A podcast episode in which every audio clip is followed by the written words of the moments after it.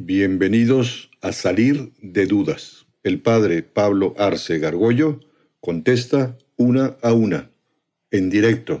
Comenzamos Salir de Dudas.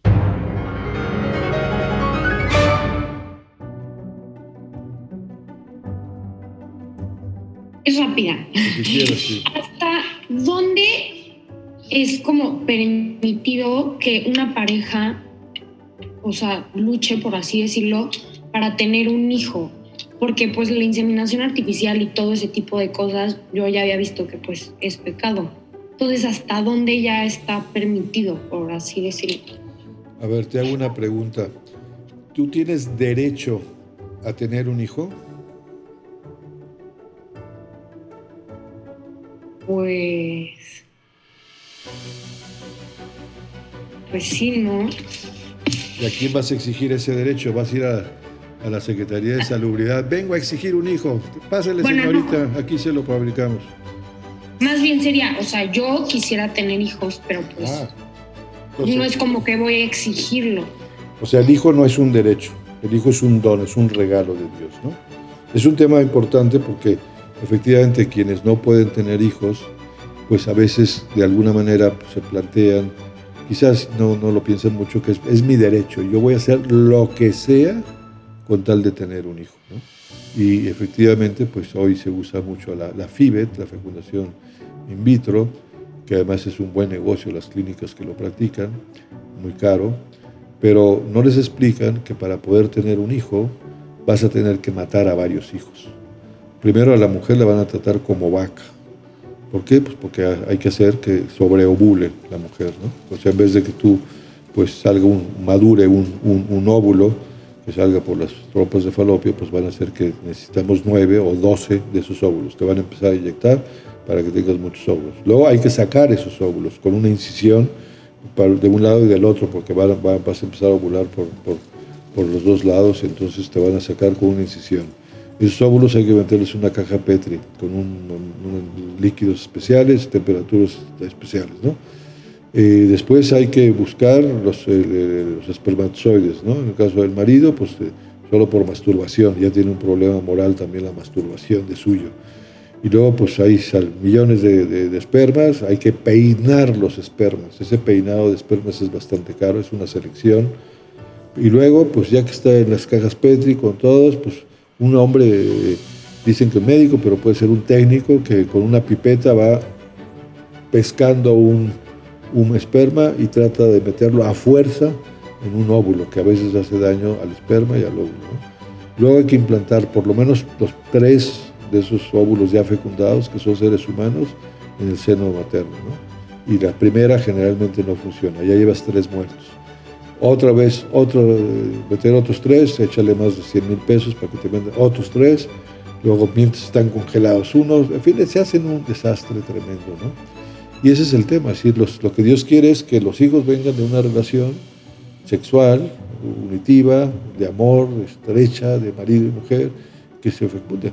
Hay muchos medios que hay que buscar, pero no esos que, que, que finalmente se trata de matar gentes.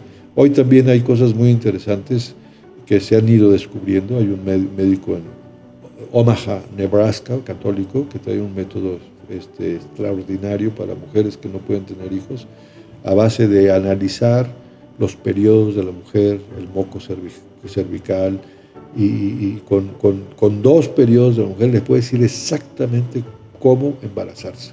Está teniendo muchísimo éxito, es método natural para embarazarse y en vez de estar empastilladas y que les metan cantidad de cosas, gastar un dineral y matar a hermanitos para tener uno. Es una barbaridad.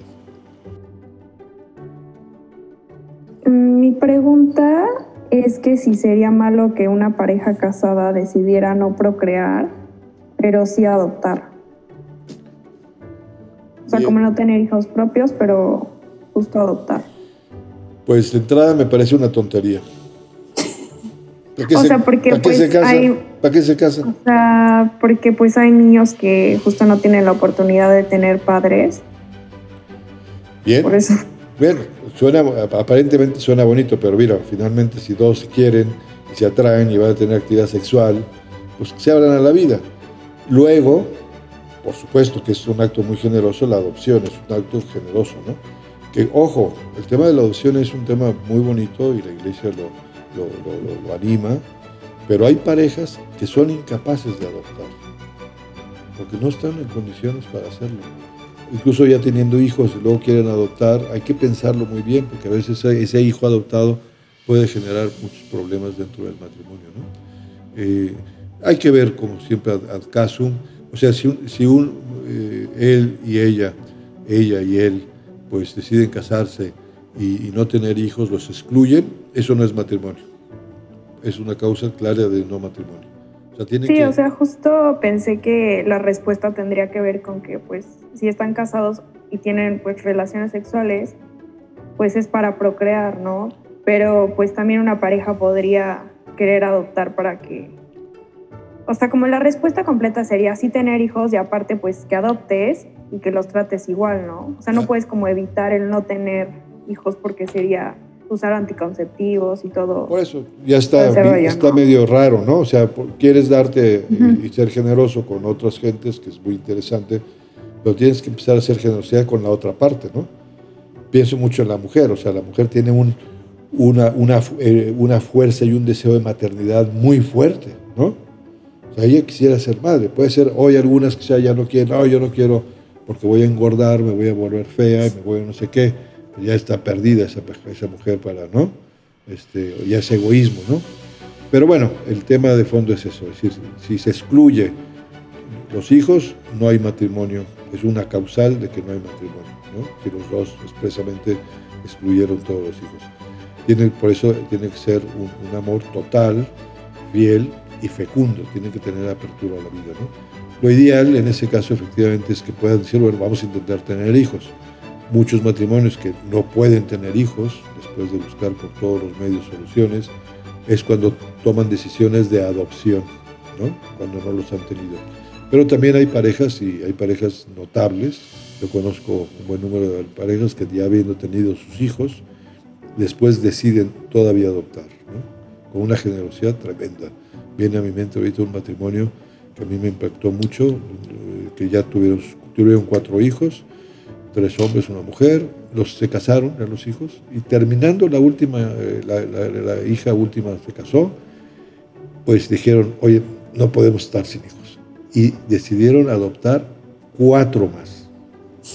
Fíjate, ya los hijos casados, cuatro más. Pero además dijeron, y tenían recursos para hacerlo, dijeron, queremos los que no quiere nadie. Entonces adoptaron a un niño Down, a uno con parálisis cerebral, a otro con una polio y el otro con no sé qué. O sea, los cuatro. Y ahí van, y es un ejemplo impresionante. Conozco otro matrimonio que no pudieron tener hijos y han adoptado a 22, tienen 22 hijos. ¿Eh? Es una cosa increíble, es un tipo fuera de serie. Ellos se meten a los túneles del, del metro, ahí van rescatando gentes las adoptan, hijos de padres que están drogados o lo que sea, tienen una casa en el Estado de México donde la legislación les permite eso, ellos viven en la Ciudad de México y, tres de esos adoptados viven una semana con ellos y luego van rotando. Una cosa espectacularmente generosa. ¿no? O sea, eso, eso sí es generosidad y lo demás es cuento. ¿eh? Que si se puede ser católico sin condenar la diversidad sexual. ¿Esto último a qué te refieres? Pues, o sea, todo lo de los gays, transexuales. Ah, ok. Bien, justamente la próxima semana, como parte de la teología del cuerpo, vamos a entrar a este tema de, LGBTQ, eh, cuestión de género, lo que sea, ¿no? que es un tema interesante y complicado. Eh, de entrada te diría que la Iglesia Católica no rechaza ni ve mal la homosexualidad, la tendencia homosexual o tendencia lésbica, ¿no? ¿Eh? Porque ahí hay un misterio detrás, ¿no? Lo que condena son los actos homosexuales, ¿no? Como contrarios a la naturaleza, ¿no? Es decir, un, católico tiene que ser muy respetuoso de la diversidad sexual, como tú dices, ¿no? Es decir, porque esa persona tiene tendencias lesbianas o es un transexual o lo que sea, ser muy respetuoso de la libertad de las personas, pero pues esa persona es hombre o es mujer, ¿no? Eh, hoy, y justamente lo vamos a ver cuando tratemos del tema, cómo está el tema de la ideología de género, cómo en el fondo quieren trastocar y decir el hombre no, el ser humano no es hombre o es mujer, sino que es lo que él quiere ser. Quiere ser Dios y él determina qué es. Esa es la cuestión de fondo que hay en la cuestión de género que lo vamos a ver en la, siguiente sesión.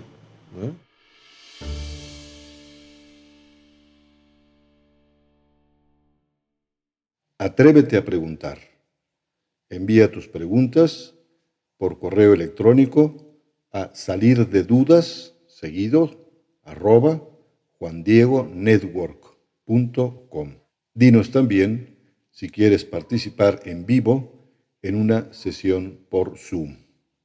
Está claro, hay que salir de dudas.